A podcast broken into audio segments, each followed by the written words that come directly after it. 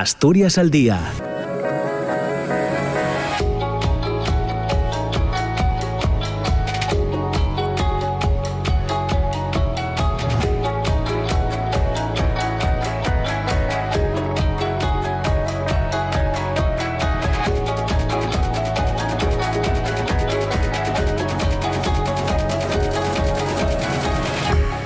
Hola, ¿qué tal? ¿Cómo están? Muy buenos días. Son las 9 de la mañana y dos minutos y ya se pueden imaginar que todos los programas todos los días. Asturias al día tiene especial significado para, para, nosotros, para la gente que trabajamos, para la gente que hacemos este programa en la radio pública, en RPA, pero hoy añadimos un dato que nos hace sentir también un poco eh, más, eh, más, más contentos, quizás también más responsables. Hoy se cumplen mil programas desde que el 25 de abril de 2016 iniciásemos la andadura en RPA de esta tertulia, de, esta, eh, de este programa de intercambio de ideas, de reflexiones en el que analizamos cada día de lunes a viernes, ya saben, en esta franja horaria, cuestiones de actualidad que tienen que ver con nuestra eh, comunidad autónoma y ya saben, eh, todos los oyentes, con una diversidad de temas que creemos además eh, muy, muy acertada, muy rigurosa y muy pegada a la realidad de nuestra comunidad autónoma. Así que queríamos comenzar hoy eh, diciéndoos esto, que cumplimos mil programas y que es una alegría para, para nosotros.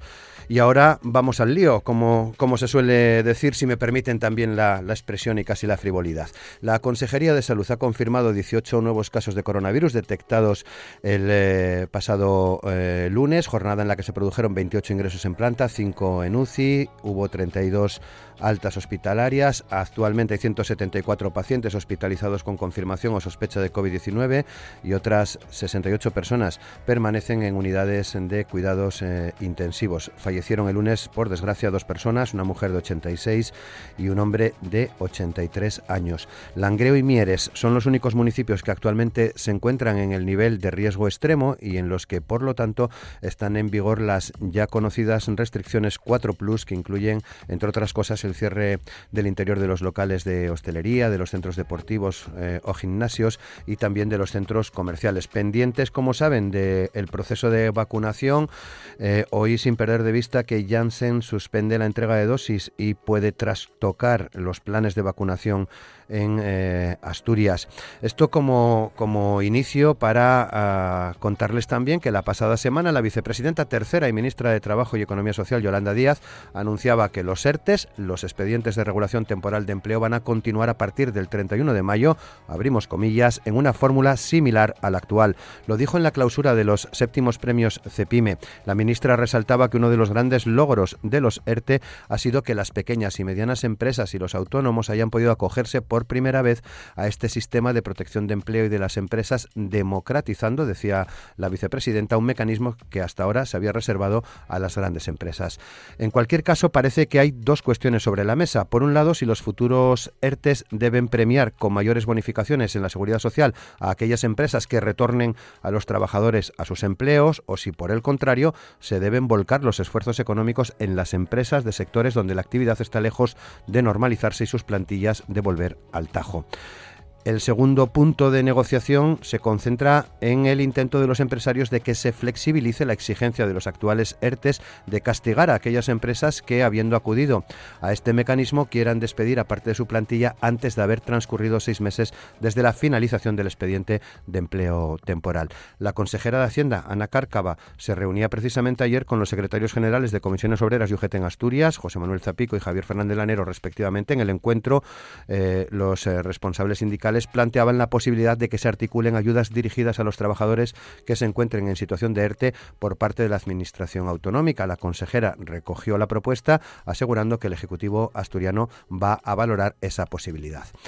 Por otra parte, eh, día importante también el de ayer, España destinará a la transición ecológica el 39% de los 70.000 millones de euros del Plan de Recuperación, Transformación y Resiliencia. El presidente del Gobierno, Pedro Sánchez, adelantaba ayer, después de la reunión del Consejo de Ministros, algunos detalles de este plan de tres años que hoy va a presentar en el Congreso y que se enviará a Bruselas eh, este mes, antes de finalizar este mes. Entre las mayores inversiones anunciadas, los 13.200 millones de euros para la movilidad eléctrica y la instalación de de puntos de recarga, los 6.800 millones para la rehabilitación de vivienda o los 3.800 millones para la llamada Nueva Política Industrial España 2030, la Estrategia Industrial España 2030. El 29% de los fondos europeos se van a destinar a la digitalización y educación, se llevará el 10% de las inversiones. Precisamente esta tarde, la consejera de Hacienda, Ana Cárcava, va a comparecer ante la Comisión de Hacienda de la Junta General del Principado para informar sobre este fondo de recuperación, sobre estos fondos de la Unión Europea, sin perder de vista además que el Gobierno ha convocado a un grupo de expertos para trabajar sobre la reforma fiscal, un asunto que se vincula también, en cierto sentido, a este eh, fondo, a este eh, eh, fondo de recuperación para la recuperación económica, una reforma que ya empieza a preocupar, por ejemplo, a la Federación Asturiana de, de Empresarios. El presidente Barbón decía también en relación a los fondos de la Unión Europea en las últimas horas que eh, quiere iniciar ya las inversiones, aunque todavía no está claro cuándo va a llegar, cuándo van a llegar esos fondos de la Unión Europea. Y otro asunto, el Gobierno ha constatado finalmente una ralentización en la recuperación económica de la crisis eh, derivada de la pandemia del COVID-19 y una pérdida del potencial de empuje de las ayudas europeas para este año y ha terminado por revisar a la baja sus previsiones de crecimiento. En este contento, eh, contexto y con la información disponible, decía la vicepresidenta Nadia Calviño, la intención del Gobierno es que el cuadro macroeconómico que se enviará a Bruselas con el plan de estabilidad a finales de este mes incluya un avance del 6,5 del PIB en 2021 y del 7% en 2022, trasladando, decía Nadia Calviño, eh, al próximo ejercicio parte del crecimiento que se había previsto para el año en curso. Estos eh, datos, estas previsiones eh, macroeconómicas para el periodo 2021-2024 permiten, según Nadia Calviño, recuperar el nivel precrisis a finales de 2022 y mantener en fase expansiva en los próximos años, llevando el crecimiento al nivel precrisis en 2024, eh, con un aumento del crecimiento potencial por encima del 2% para entonces. en concreto, el crecimiento esperado sería del 3,5 en 2023 y del 2,1 en 2024. Hoy trasladamos toda esta información a nuestra comunidad autónoma y la vamos a someter a la opinión de Belarmino Feito, presidente de la Federación Asturiana de Empresarios, de Javier Fernández Lanero, secretario general de UGT en Asturias, y de Gilberto García Huelga, responsable del área de política institucional de Comisiones Obreras de Asturias. Asturias al día, con Roberto Pato.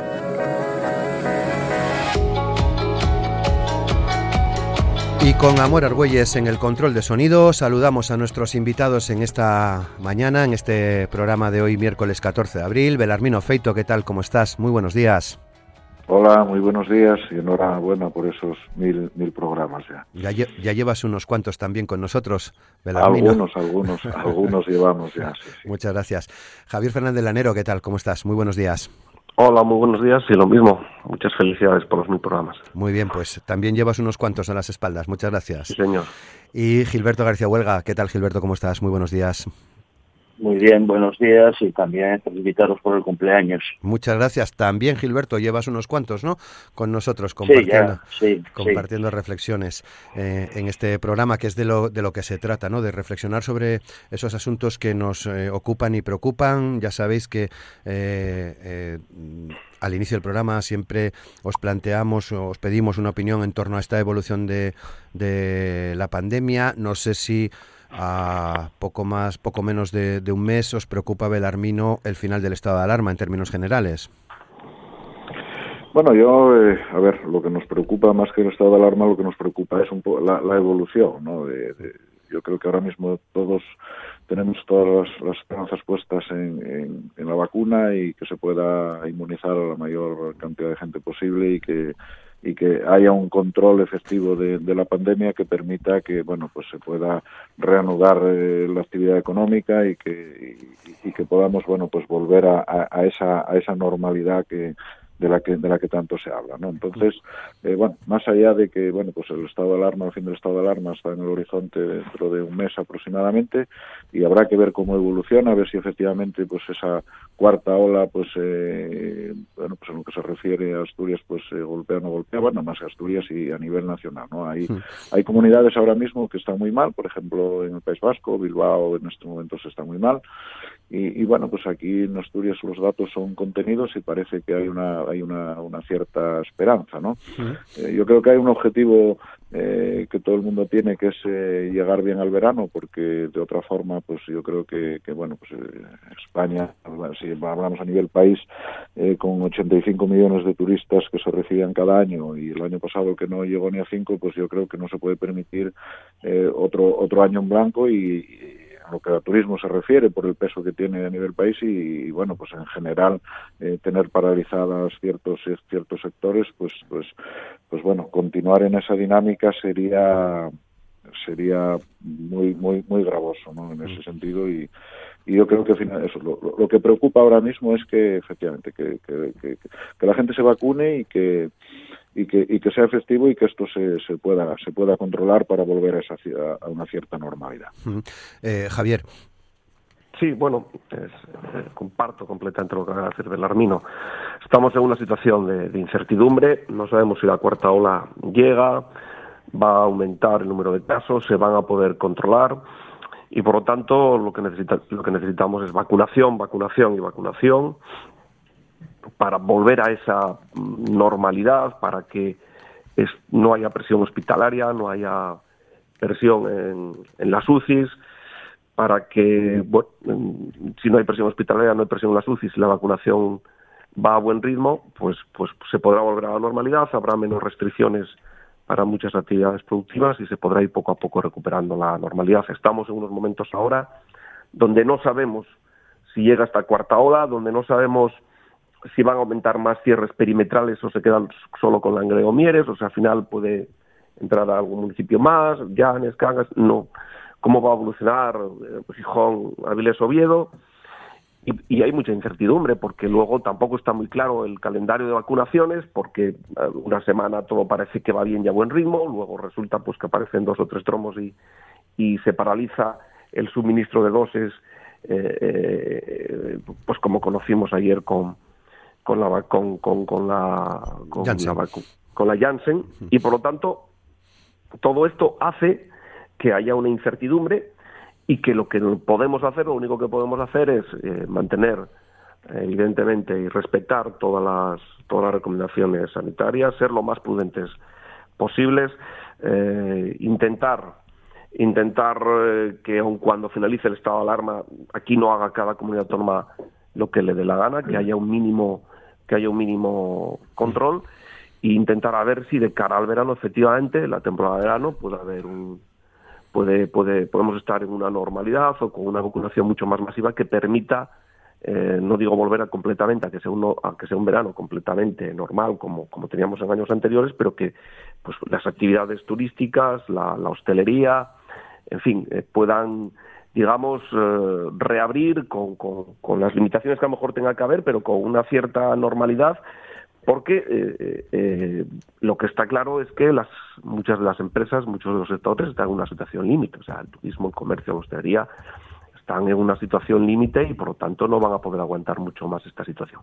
Mientras tanto, intentar que, que avance la vacunación, respetar las medidas sanitarias y, y hay que mantener, más allá del estado de alarma, pues todas las ayudas económicas, hay que mantener todo lo relativo a los ERTES, hay que mantener también eh, eh, posiblemente ayudas económicas e incentivos a las empresas y lo que estamos pidiendo, que luego hablaremos de ello, pues eh, también ayudas y fondos de rescate a las, a las personas. Gilberto. Pues sí, con respecto a la pandemia, mm, preocupación y varias preocupaciones. La primera, y todos somos conscientes que el instrumento es la vacunación, por lo tanto pasa por disponibilidad de vacunas y pasa por un ritmo acelerado al máximo de vacunación.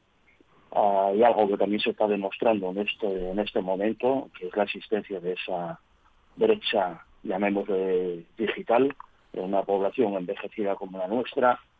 No es que para la menor duda que hay mucha gente que no sabe manejar ni siquiera un SMS. Es así la realidad, ¿no? Y está faltando mucha gente a, las convocatorias, no porque no quiera vacunarse, sino porque ni siquiera es capaz de saber si se le convocó o no se le convocó a la vacuna. Es un problema, ¿no? Después también es un problema el debate existente, disperso y contradictorio sobre las vacunaciones y otros elementos de, de, actuación con respecto a la pandemia que, que no solo no, no desinforman al final, sino que crean pues posiciones contradictorias y es algo que estamos viendo todos los días, ¿no? Y también preocupa, y esto está pasando en el conjunto de Europa, donde se ven actitudes dispares, posicionamientos dispares que preocupan, que preocupan cuando creíamos que Europa era el ombligo del mundo, pues estamos viendo que, que no es tanto así. Y, preocupa eh, el, hecho de que una vez que acabe el estado de alarma no se ha legislado la, capacidad de, de, que las comunidades autónomas eh, tengan eh, posibilidades de actuación ante un posible repunte de la pandemia, que esperemos que no sea así, pero siempre hay que ser precavido. Tiempo hubo para legislar y no se hizo, ¿no? Algo que, también hay que denunciar de alguna manera porque, porque es una preocupación que se genera. Y después también hay una cosa que me llama la atención también profundamente. Eh, se ha presentado públicamente y en todos los, los telediarios se veía el número de sanciones por actitudes no respetuosas con la salud pública de alguna parte de la ciudadanía, o algunos ciudadanos en concreto, y después uno queda asustado cuando ve que prácticamente esas sanciones eh, quedan absolutamente nada. Los datos son así de claros, nada de nada. Por lo tanto, también genera una, una imagen de que, que más da, se puede hacer lo que sea. Es otra preocupación. Muy bien. Bueno, pues vamos ahora a analizar ya los asuntos que traemos al programa de hoy. Empezamos por eh, los ERTE. Recogíamos esas eh, declaraciones de la vicepresidenta tercera, ministra de Trabajo y Economía Social, de Yolanda Díaz, en torno a bueno la negociación, la ampliación de este mecanismo en una forma similar a la actual. Eh, Belarmino. Bueno, eh, vamos a ver, eh, nadie duda de la efectividad de los ERTES y de que ha sido una herramienta imprescindible en, bueno, pues en, este año ya eh, que llevamos de, pandemia. Lo que ocurre es que precisamente yo creo que hay que tener en cuenta ahora que transcurrido un año ya, pues hay algunas, bueno, pues hay algunas salvaguardas que contemplan eh, bueno, y cuando se refiere a la ministra a, continuar en condiciones similares, habría que ver esa similitud si contempla, eh, bueno, pues cierta flexibilización que deben de empezar a contemplar. Eh, a ver, qué duda cabe de que si esto hubiese sido una cuestión de dos o tres meses, pues, pues bueno, pues probablemente no afectaría tres o dos o tres o cuatro o cinco meses, bueno, pues que no, no, no las consecuencias no serían las mismas. Pero bueno, hay una salvaguarda que es el, tema del, mantenimiento de las plantillas y claro, eh, un año es mucho tiempo, más de un año llevamos ya, eh, va para, para 13 meses y, y para seguir. Entonces, eh, transcurrido todo ese tiempo, eh, hay una cosa clara, que, que, que bueno, pues hay empresas eh, que, bueno que su actividad ha sufrido un deterioro en el cual eh, va a ser imposible que se mantenga la plantilla. O sea que no es una cuestión de que bueno pues sí eh, tengo un ERTE que me permite hasta que se pueda reanudar la actividad pero cuando se reanude la actividad eh, no va a alcanzar ni en uno, ni en dos, ni en tres, ni en seis meses eh, los niveles de actividad que tenía previos a, previos a esta crisis, eh, o incluso nunca, porque con, con, con, respecto a ciertas actividades, bueno, pues incluso esta pandemia implica un cambio de hábitos en las personas y, y, y bueno, yo creo que las, las empresas, sobre todo de, de bueno, pues eh, las actividades de servicios, de consumo, pues van a tener que adaptarse a esa nueva normalidad, con lo cual puede implicar eh, modificaciones en, las plantillas y en otras muchas cuestiones que tienen que ver con, con la empresa. Por lo tanto, si el objetivo de estas, eh, si el objetivo de las de, estos ERTES pues era el mantenimiento de la actividad, bueno, pues debiera de contemplar en principio eh, bueno, pues esta circunstancia, ¿no? Que no todas las, o sea, lamentablemente algunas, eh, a pesar de los ERTES, probablemente no puedan retomar la actividad, no la puedan retomar, y habrá otras que las podrán retomar, pero que eh, no van a poder alcanzar el nivel de plantilla que, tenían al previo a esta crisis y ya te digo ni, en un corto periodo de tiempo no entonces eh, si es lo que se pretende es salvaguardar la actividad eh, hay que flexibilizar de alguna manera eh, esa medida para intentar salvar pues a estas eh, a estas actividades a estos autónomos a estas pymes eh, que, que, van a que van a cometer esa dificultad. Porque repito que un año y pico es mucho tiempo y hay repito hay cambios de hábitos cambian muchas cosas nada, todos sabemos que hay cosas que no van a volver a ser igual que antes y entonces bueno pues hay ciertas medidas de estos ERTES que se deben de algunas salvaguardas que en principio podían tener sentido pero que en este momento pues que hay que buscar esa cierta flexibilización que permita eh, adaptarlas a las circunstancias actuales. Mm. ¿Compartís, Gilberto eh, Lanero? Gilberto. Bueno, en principio nosotros mantenemos el criterio de la necesidad de esa salvaguarda.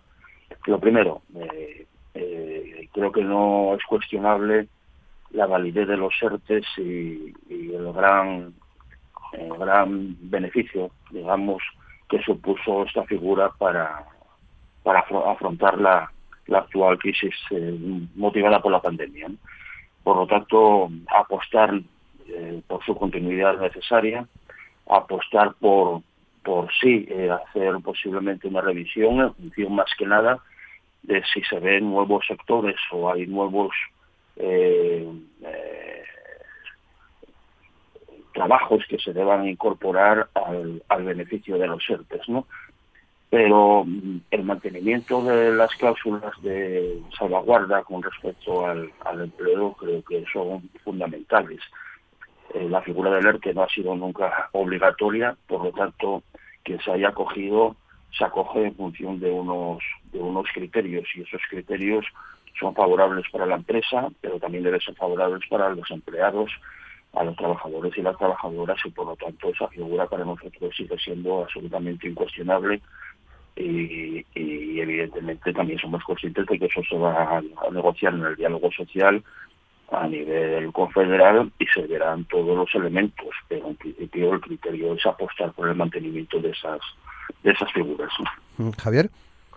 Sí, bueno, yo creo que la figura de los ERTES estamos todos de acuerdo que es un instrumento, que ha sido un instrumento fundamental para el mantenimiento del empleo, ha mantenido a las empresas con vida y por lo tanto se ha podido mantener el empleo que además es una figura que va a tener que continuar mucho más allá del final del estado de alarma, porque la vuelta a la normalidad pues se va a tardar todavía muchos meses, según evolucione la vacunación, según eh, vaya evolucionando la vacunación y la pandemia, pues irá habiendo más o menos restricciones y hasta que llegue un momento donde se pueda volver a una normalidad.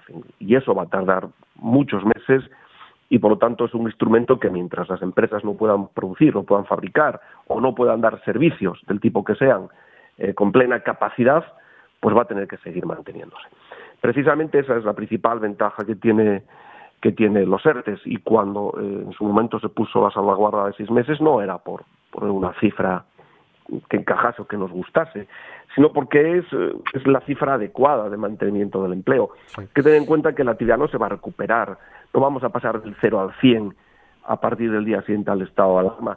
La actividad se va a recuperar poco a poco. Según se vaya recuperando la actividad poco a poco y, se vaya produciendo y dando más servicios, irás incorporando poco a poco también a los trabajadores que tienes de ERTE. No los vas a incorporar todos de un tirón al día siguiente.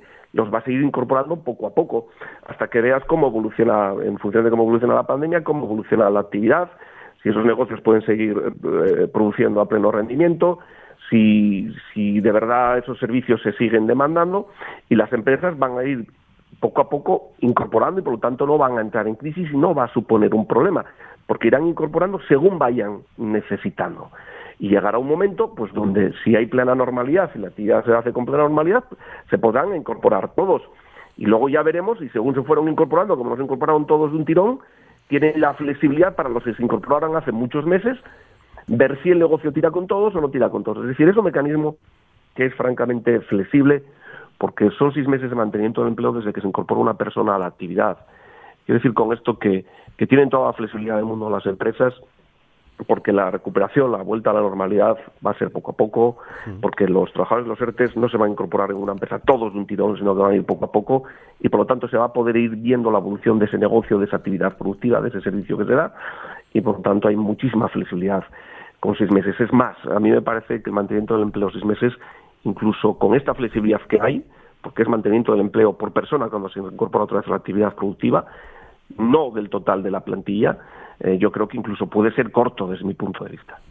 Muy bien, veremos a ver en cualquier caso cómo va evolucionando todo este asunto. Entramos en los fondos de recuperación que en estos momentos en el Congreso de los Diputados está explicando el presidente Pedro Sánchez. Lo traemos a Asturias porque, bueno, todos somos conscientes de la importancia que tienen eh, estos, fondos de cara a conseguir esa recuperación eh, económica de nuestra comunidad autónoma. Y la pregunta que, que, os quiero hacer es si la respuesta a los problemas que tenemos en la, en la comunidad, los derivados de la pandemia, pero también de otra serie de cuestiones que hemos eh, tratado en, muchos programas en tiempos pre-COVID, la descarbonización, por ejemplo, pasan, Belarmino, por la llegada de estos fondos.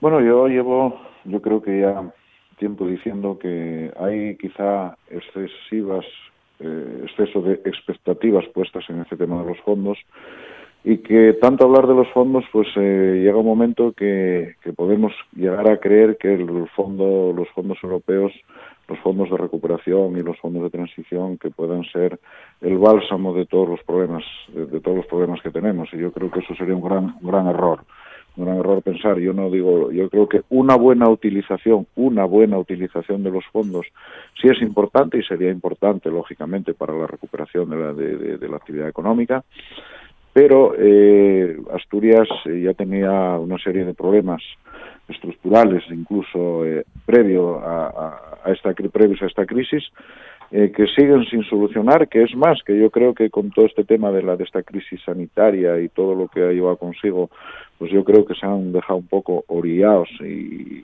que nos hemos olvidado un poco de que teníamos todos esos problemas, eh, pero quiero decir que si no damos solución a esos problemas, eh, van a reducir mucho la eficacia de, estos fondos y que, son temas que no se deben de, obviar, ¿no? O sea, que tenemos problemas que, que algunos sabemos que no se solucionan de la noche a la mañana, que tenemos un problema, eh, bueno, pues tenemos un problema de, envejecimiento de la población, de, eh, y, de, y de pérdida eh, constante de población. Tenemos, tenemos un problema en materia de industria, por ejemplo, pues de, de, costes energéticos y medioambientales que agravaban de forma especial a empresas importantes eh, radicadas en Asturias. Teníamos problemas de conectividad, teníamos problemas, eh, bueno, pues de, yo creo que de desajuste eh, en materia de formación entre eh, bueno, pues entre lo que formamos y lo que finalmente necesitan las empresas.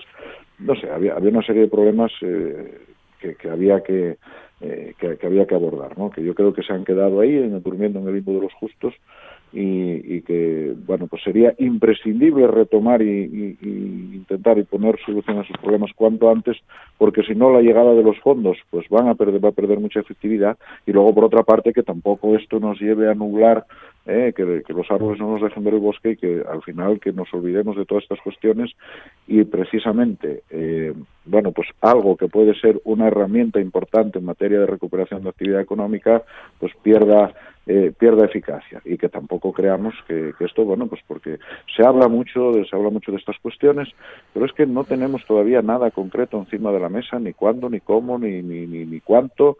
Eh, o sea, quiero decir que todavía lo estamos todos, o sea, hay unas muchas expectativas puestas eh, en todos estos proyectos que pueden surgir en torno a los fondos europeos, y es cierto que pueden ser importantes, pero bueno, que no va a ser el bálsamo de todos nuestros males, sí una herramienta eficaz si la sabemos aprovechar pero bueno, quizá eh, tanto hablar de los fondos y de hecho, pues eh, bueno, pues eh, ayer conocíamos algo, precisamente lo que anunciaba ayer el presidente del gobierno con relativo a los, a los fondos de recuperación.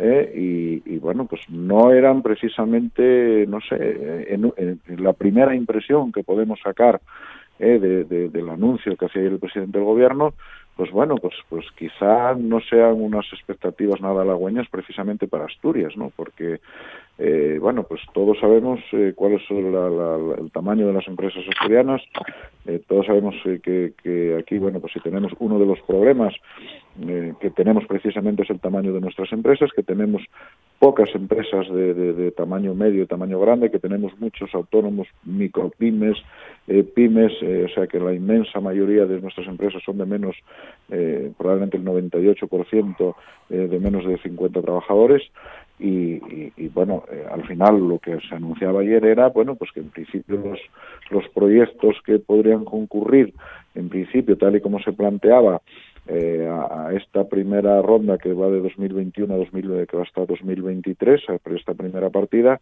pues decía que, que bueno, pues que eran proyectos que con una inversión mínima de 40 millones de euros, con lo cual eh, eso elimina la posibilidad de acceder a estos proyectos a, todas las pymes, porque no hay ninguna, o sea, quiere decir que queda reservado exclusivamente a las grandes empresas.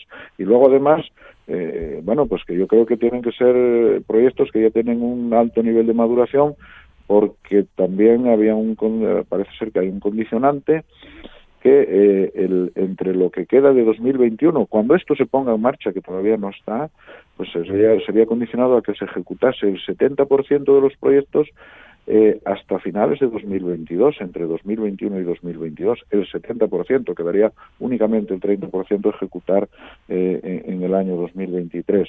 Digamos que, bueno, pues esto dificulta mucho, yo creo que si conocemos un poco, como conocemos el, tejido empresarial asturiano, dificulta mucho el acceso de las empresas asturianas a, a, estos proyectos, ¿no? Entonces, eh, bueno, por eso digo que, que, no, que, no, que, no, que no van a ser el bálsamo definitivo de nuestros problemas, que tenemos problemas que tenemos que resolver para que estos fondos tengan eficacia y luego estamos viendo eh, que, que, que, bueno, a medida que vamos conociendo un, un poco que todavía nos falta mucho por conocer en cuanto a la posibilidad de acceder a estos fondos, eh, por lo menos a los fondos de, estos de recuperación, eh, ya empezamos a ver las primeras dificultades. ¿eh? Entonces, bueno, yo creo que espero que en el desarrollo, a medida que conozcamos más, pues no sé, se puedan disipar estas, yo creo que estos nubarrones, ¿no? Pero en principio, pues podemos decir que pinta mal para las empresas asturianas lo que conocemos a raíz de lo que anunció ayer el presidente del gobierno. Lanero. Gilberto. Sí. Pues eh, bien, coincido en gran parte con todo lo, argumentado por, por Belarmino eh, en cuanto a la estructura de nuestras empresas y las dificultades que van a tener para poder beneficiarse de, esos fondos, ¿no? Pero bueno, eh, inicialmente lo que lo que lo que me produce el tema relativo a los fondos es que inicialmente se anunció y se crearon unas expectativas que con el tiempo fueron enfriando, van menguando y además pasan directamente a la preocupación sobre los mismos. Primero ya desde Europa, ver cómo esa estructura europea que es eh, a veces muy pesada, muy lenta, muy burocratizada, pues se ve dificultada en la toma de decisiones porque de repente surge un veto por parte de un país y parece que todo queda congelado y, da una sensación de que, bueno, esos fondos no se sabe si van a llegar o no van a llegar en algún momento, ¿no? Después también preocupación por la tardía en disponer de un plan nacional sobre esos fondos porque es lo primero que tiene que existir. Eh, ese plan que se está presentando hoy mismo en el, en el Parlamento, ¿no? Y a partir de ahí es cuando entrarán en juego las, las comunidades autónomas, las empresas, los proyectos, etcétera, etcétera, ¿no? Primera preocupación, que ese plan que se está presentando a la hora de la verdad eh, tenga un equilibrio entre los sectores productivos en este país y los territorios. Quiero con esto decir que no asistamos, eh, como ha ocurrido en, muchas situaciones o como ocurre casi todos los años con los presupuestos generales del Estado, las inversiones, etcétera, pues sean beneficiados eh, eh, territorios, por ejemplo, que tengan más interés político en, algún momento o siempre en la gobernanza o en el gobierno de, turno en, en, el país, ¿no? Tiene que existir ese equilibrio y tiene que, producirse entre territorios y, y, sectores, ¿no? Después, evidentemente, la orientación de los mismos. Y aquí en Asturias lo tenemos claro. Tiene que ser, tiene que ser proyectos tractores, tiene que básicamente eh, energía y industria es la preocupación fundamental, pero después evidentemente sabemos que hay sectores potenciales y de futuro en nuestra región que hay que, que hay que trabajar en ese desarrollo. El problema va a estar en, la capacidad que puedan tener estas eh, pequeñas empresas de cooperar, de unirse en la presentación de proyectos, porque si no vamos a tener ahí un, un enorme un enorme problema y después ser conscientes de que al final no, es un dinero que se regale, va a estar condicionado por la, la, inversión del propio Estado y la inversión también de las empresas, la capacidad de esa inversión para poder eh, ser beneficiaria de la parte correspondiente de, los fondos europeos. Esa va a ser otra dificultad. Y en Asturias tenemos problemas estructurales que no van a resolver al 100% estos fondos. Sí es un instrumento que puede cooperar pero ahí está la orientación, resolver los problemas estructurales de nuestra economía, de nuestros sectores productivos y orientarlos precisamente a esos proyectos tractores que sean capaces de, mejorar el sistema productivo, generar riqueza y generar sobre todo desde nuestro punto de vista empleo de calidad. Javier, que te perdíamos, eh, ya, estás con nosotros. ¿sí? Ya estoy. Sí, bueno, los fondos europeos desde luego, el aprovechamiento de los mismos supone, desde luego, que vaya a repercutir muy positivamente en el crecimiento económico de España y de Asturias. De eso no hay ninguna duda. Evidentemente, mm, no se puede utilizar los fondos europeos para solucionar todos los problemas. Nada tiene que ver los fondos europeos con un precio de la electricidad que no es competitivo y que hace que nuestras empresas altamente intensivas en consumo eléctrico, nuestras multinacionales, pues no sean competitivas con las de otros países de la Unión Europea. Es decir, los fondos europeos no van a arreglar el problema de tener una factura eléctrica muy superior aquí que en otros países de la Unión Europea. Nosotros en Asturias tenemos problemas estructurales que no se pueden solucionar con fondos europeos. Los fondos europeos no, no van a hacer que la transición energética sea justa.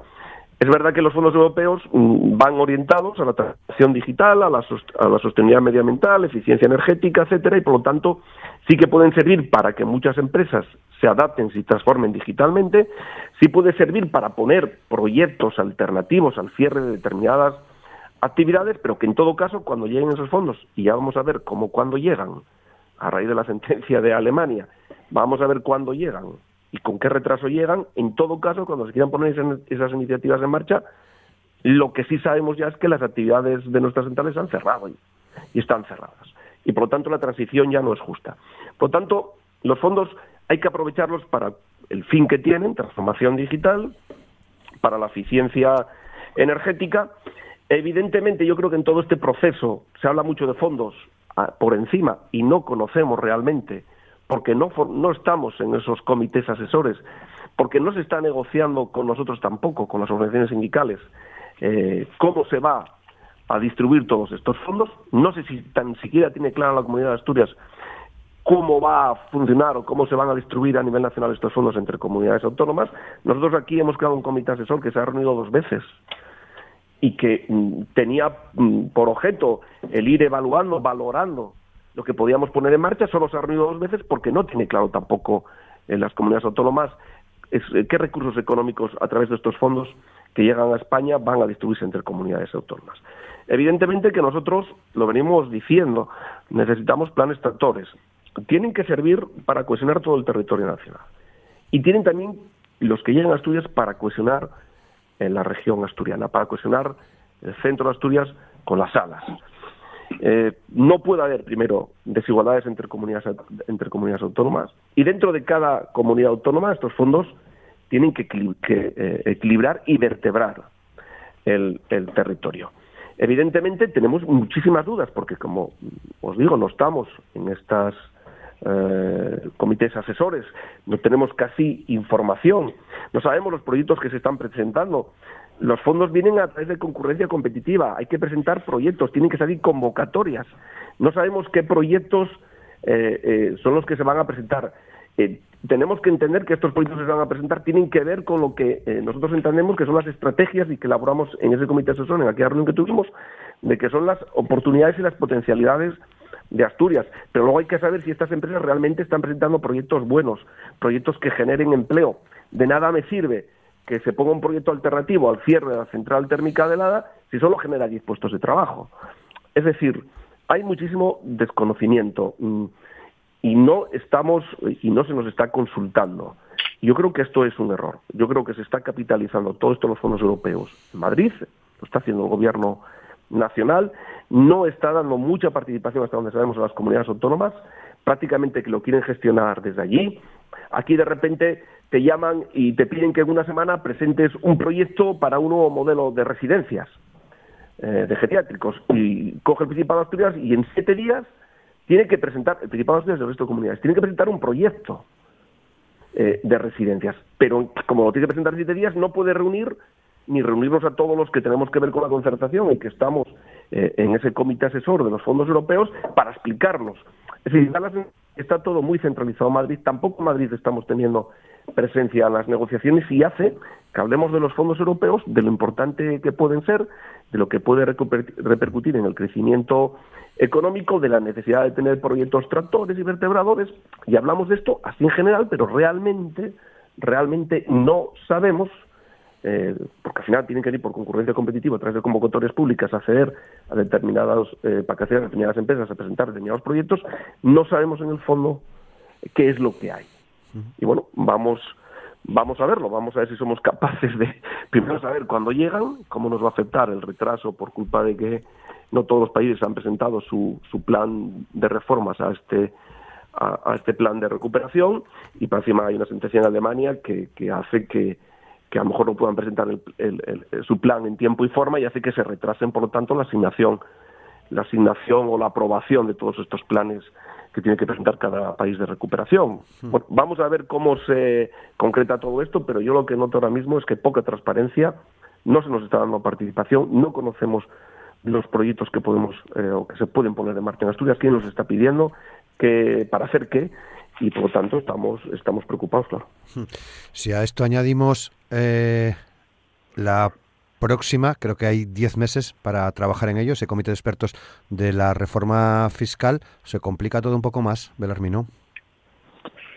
Bueno, eh, lo que tenemos de momento, eh, el anuncio que tenemos de momento en cuanto a la al tema fiscal pues es eh, digamos son solo titulares no eh, no obstante bueno pues el titular de ayer era un poco pues una subida de una subida de impuestos eh, de sociedades patrimonio y sucesiones. Y bueno yo creo que no es la precisamente no, no, es la receta que recomienda la Unión Europea ¿no? No, no, no es el momento de no es el momento de subir impuestos no es el momento de dificultar más la, recuperación económica, tal y como lo vemos nosotros. Habrá que ver cómo se concreta, porque de momento es mm. solo un titular, ¿no? Y este titular, pues no sabemos si es de un globo sonda, si lo que es, porque, bueno, pues veremos a ver eh, esto cómo se concreta, pero desde luego si hay un momento inoportuno para una subida de impuestos, pues desde luego que es este donde tiene que primar la recuperación económica, la creación de empleo, el mantenimiento de empleo, la recuperación del empleo, y todo pasa por, por generar actividad económica, con lo cual el restar recursos, en este caso a las empresas, para poder promover actividad económica, recuperar actividad económica y por ende pues generar empleo, pues yo creo que no es, no es desde luego la, receta más adecuada. Más allá, sobre todo, si vamos al impuesto de sociedades. ¿no? Luego ya, bueno, pues eh, en este caso, pues eh, también, como también decía el presidente de CEOE, ¿no? el, impuesto de sucesiones y, y, de patrimonio, pues eh, digamos que la capacidad recaudatoria que tienen es muy, muy, muy poca. El resultado de, pues sería, el impacto sería insignificante y son más bien impuestos que tienen un un tinte ideológico si acaso, ¿no? Pero, pero sí es cierto que, bueno, pues eso lo que se refiere a impuestos de sociedades, pues, pues desde luego que no eh, entendemos que no es el momento. Estamos en un momento, pues, eh, pues de, eso de, de, incertidumbre y, bueno, pues motivado por motivado por, por, por, la crisis sanitaria, con una pérdida de actividad de la más alta de, de la zona euro por parte de España y o sea de, que, perdió 11 puntos de PIB y, bueno pues pues que pues yo creo que a todas luces y todos los eh, digamos que, no hay ninguna sola receta eh, que, que, recomiende la subida de impuestos sino todo lo contrario. Gilberto. Eh, bien yo pienso que sobre el momento el momento incluso llega tarde eh, eh, creo profundamente en la necesidad de una reforma fiscal en este país, porque hay algo en lo que eh, existe una coincidencia, creo que absoluta, en el sentido de que con un sistema más o menos similar al existente en, Europa, los países que nos interesan fijarnos en Europa, sin embargo tenemos una recaudación muy inferior a la media europea 6, 7 puntos por debajo, que es un problema eh, endémico si no se si no se pone solución. Y no solo motivado por, por eh, eh, la ilusión fiscal y la evasión fiscal la, el trabajo negro, por decirlo de alguna manera, sino también por figuras fiscales existentes con un tipo fiscal eh, determinado, pero que a la hora de la verdad eh, no se paga por ese tipo, sino que ese tipo se bonifica y por lo tanto se genera un caos, un caos eh, fiscal en este país. Por lo tanto, hay que, hay que avanzar en esa reforma, que además en los tiempos largo me lo fiáis, porque estamos hablando ahora mismo de un comité de expertos que presentará un proyecto que la legislatura le queda el tiempo que le queda y no sabemos si llegará al final de la legislatura con un proyecto que pueda pasar a, ser debatido y aprobado en, el Parlamento. Por lo tanto, no, no, no se trata de algo que, vaya a ocurrir a ocurrir mañana. Pero si algo puso claro de, de relieve o está poniendo claro eh, la pandemia es la necesidad de recursos públicos para afrontar situaciones como esta, ¿no? Por lo tanto, eh, no podemos, eh, por una parte, hablar de, de, un país y de alborotarnos por, por las medidas dispares que se toman entre las comunidades con respecto a la pandemia y, sin embargo, cuando hablamos de fiscalidad, pues eh, funcionar como un, un estado disperso y cada uno que haga lo que quiera, ¿no? Tiene que haber figuras impositivas armonizadas en este país, partiendo de una base común porque si no entendería que cuando eh, se habla públicamente de, que tiene que armonizarse la fiscalidad, se está diciendo que la armonización pasa por quitar impuestos. Entonces mal vamos. ¿no? Por ejemplo, el impuesto de sociedades en este país eh, prima a las grandes empresas y perjudica a las pequeñas empresas. Por lo tanto, no se puede hablar de unos tipos eh, del 20%, por ejemplo, y después se bonifica y se queda en el 3 o no se queda en nada. Hay que tener una, un tipo real que se abone realmente y que no perjudique a las pequeñas empresas con respecto a las grandes empresas. Cuando se habla de patrimonio, pues exactamente lo mismo y en el conjunto del territorio. A partir de ese mínimo, las, las comunidades podrán actuar o no actuar. Y lo mismo con sucesiones y otra serie de figuras impositivas que, que son necesarias mantener, porque el Estado no funciona sin recursos, la sanidad no funciona sin recursos, la educación no funciona sin recursos, no existiría una unos medios coercitivos como la policía, las eh, bomberos eh, o, lo que, o lo que queramos, cualquier ejemplo nos vale sin recursos. Por lo tanto, hay que equilibrar la capacidad recaudatoria de, nuestro país con respecto a Europa, que son muchos millones y que eso solucionaría eh, los problemas que tenemos de, déficit y de, y de incapacidad de actuación en muchos casos. Hmm. sí, perdón. Hay que apostar por esto. Hmm. Javier. Sí, yo creo que es fundamental llevar a cabo la reforma fiscal. Evidentemente, mm, cuando se habla de reforma fiscal nunca es el momento. Es decir, eh, siempre asusta, pero lo que está claro es que necesitamos una reforma fiscal que desde luego conlleve una redistribución eh, de la riqueza. Hay que tener en cuenta que España tiene una presión impositiva muy baja con respecto a otros países de la Unión Europea. En ingresos públicos está siete puntos por debajo de la media de la zona de la zona euro y es uno de los países que menos recauda por el IVA. Por lo tanto, a falta de conocer en más profundidad la reforma fiscal, mm, toda reforma fiscal que tenga por objetivo redistribuir la riqueza, que tenga por objetivo acabar con la economía sumergida, que en España hay eh, muchísima, toda, mm, por ir a, más básico, toda, toda reforma fiscal que tenga por objetivo subir las rentas más altas. Cuando hablamos de rentas más altas, hablamos ya que en este año en los presupuestos ya ya conllevaba una subida de dos puntos a la renta superior de 300.000 euros. Es que mirar de qué rentas estamos hablando. Por lo tanto, subir, eh, subir los impuestos a las rentas más altas, a subir los impuestos en materia de sucesiones eh, a la gente que más patrimonio tiene, pues yo creo que es, es lógico y es coherente. Porque queremos mantener nuestros sistemas públicos. Yo creo que si el COVID algo nos ha, ha dejado claro, si, si había alguna si había alguna duda, es que necesitamos fortalecer nuestros sistemas públicos, pilares del estado de bienestar, además que tenemos, eh, mirar cómo tenemos todo el sistema sanitario, porque necesitamos más recursos económicos y humanos para el sistema sanitario, con médicos, con personal sanitario, sociosanitario que está agotado física, psicológicamente, y se necesitan más recursos humanos y más recursos económicos. Y si no son bien impuestos, que me digan a mí cómo, cómo, se, cómo recauda cómo recauda el Estado y necesitamos más recursos económicos para, para nuestras residencias, para nuestra dependencia, más recursos humanos y económicos para nuestro sistema educativo, etcétera, etcétera, etcétera. Mm. Y por lo tanto, si el que diga que quiere bajar impuestos, pero que al mismo tiempo quiere potenciar la salida de la educación, está engañando a la gente y está mintiendo. No es o no debe ser un problema en España con una presión impositiva tan baja. Eh, no tiene que ser un problema llevar a cabo una reforma fiscal insisto, que tenga siempre su objetivo, que es un poco lo que ayer se anunciaba, a falta de leer la letra pequeña, es decir, con el objetivo de redistribuir la, riqueza, de que pague más, que más tiene y de acabar con esta economía eh, sumergida.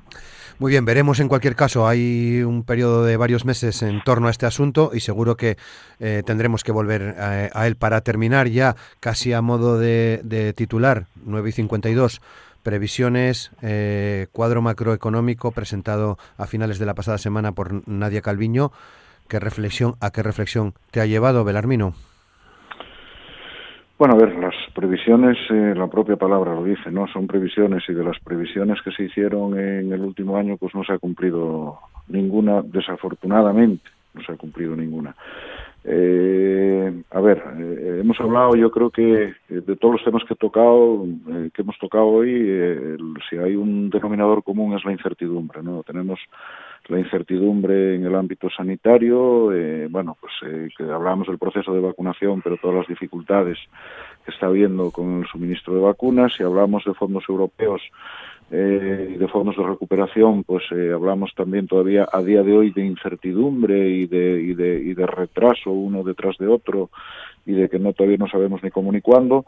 Y al final lo único cierto que tenemos, eh, que ya no son previsiones, es que, claro, eh, la caída eh, del PIB eh, en España en, en, en, el año 2020 fue de 11 puntos eh, de, 11 puntos, la mayor de la zona euro. Eh, la media de la eurozona fue de 6,8. Hay un, eh, hay un una diferencia de 4,2 puntos. Entonces, si vamos a las previsiones, pues el gobierno acaba de revisar las, eh, sí, la ministra acaba de revisar un poco las previsiones de crecimiento al 6,5%, casi tres puntos, eh, nada menos, pero al mismo tiempo, pues también dice que fía la recuperación a cuatro factores clave: al avance de la campaña de vacunación, al mantenimiento de la estabilidad financiera eh, global en, los mercados eh, y especialmente de, los socios europeos y apoyada pues en estímulos fiscales de los gobiernos y, también monetarios de los bancos centrales, a la efectividad de las ayudas directas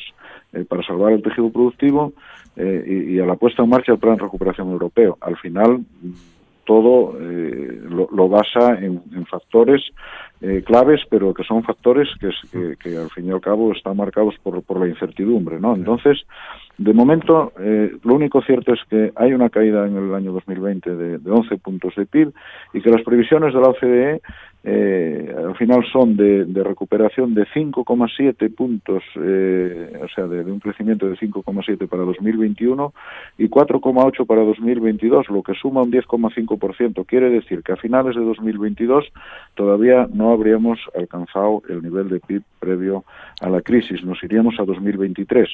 En la eurozona Bien es cierto que hay unas previsiones de la media de previsiones de crecimiento es más baja, pero también la caída fue, la media fue más baja, fue de 6,8 puntos y, y, hay unas previsiones de la eurozona de media de 3,9 para 2021 y 3,8 para 2022, con lo cual nos iríamos a un 7,7, casi un punto por encima. Quiere decir que en la Unión, en la, media en la, en la, Unión Europea eh, que sería que para finales eh, de 2022 eh, alcanzarían niveles de eh, niveles de PIB previos a la crisis y en España nos iríamos en principio a 2023. Y hablo, repito, de que son solo previsiones y que estas previsiones están basadas en incertidumbre, pero tenemos un hecho cierto. Los 11 puntos de caída de España, la mayor de la Unión Europea, eh, bueno, pues eh, mayor de, la eurozona, seguido de Italia con casi 9%, 8,9%, eh, pues eh, en este momento eso sí es real y, claro, lógicamente podemos tener la mayor, claro, se dice, se está diciendo, es que se prevé la mayor, el mayor crecimiento de la zona euro, ¿no? Es que hemos tenido con diferencia la mayor caída, con lo cual, eh, lógicamente, partimos de muy abajo. Eh, déjame, un minuto para, para Javier. Sí, sí, sí, sí, sí. perdona que te corte, pero... Solo previsiones, sí, sí, exactamente. Eh, 9 y 57, Javier, y luego también eh, Gilberto. Sí, lo que está claro es que, lo decía Belarmino en, los, en lo que son los datos, la contracción en el PIB del año pasado de España del 10,8 ha sido terrible. Y, y, también a la gente hablar de contracción, de crecimiento del PIB, la gente no sabe muy bien de lo que estamos hablando. Lo que está claro es que dar cifras ahora de crecimiento es, es, es, es seguro que no van a acertar. Porque al final, mm, más allá de, de la estabilidad de los mercados europeos y, y de la situación financiera de Europa o, de la repercusión que puede tener eh, eh, el crecimiento económico y las políticas que va a desarrollar Estados Unidos también, que pueden influir en Europa. Más allá de todo eso, por, por ir al, lenguaje que podemos manejar a pie de calle, que manejan la gente, los trabajadores y las trabajadoras, lo que está claro es que mm, el crecimiento económico de España eh, depende de la vacunación y de la llegada de los fondos europeos como los dos elementos más importantes. Y, eh, y, claro, vacunación no sabemos, vamos a ver cómo evoluciona y fondos europeos, como decía antes, también están en el aire. Por lo tanto, ahora mismo no es posible eh, fiarse mucho de los datos y van a ir cambiando y la ministra va a ir continuamente, según avancen los meses, según avance la vacunación y según vayamos conociendo eh, cómo va a repercutir los, los, los fondos europeos, irá variando esas previsiones. Gilberto. Sí, eh, está, lo que dependerá de la evolución de, los factores señalados.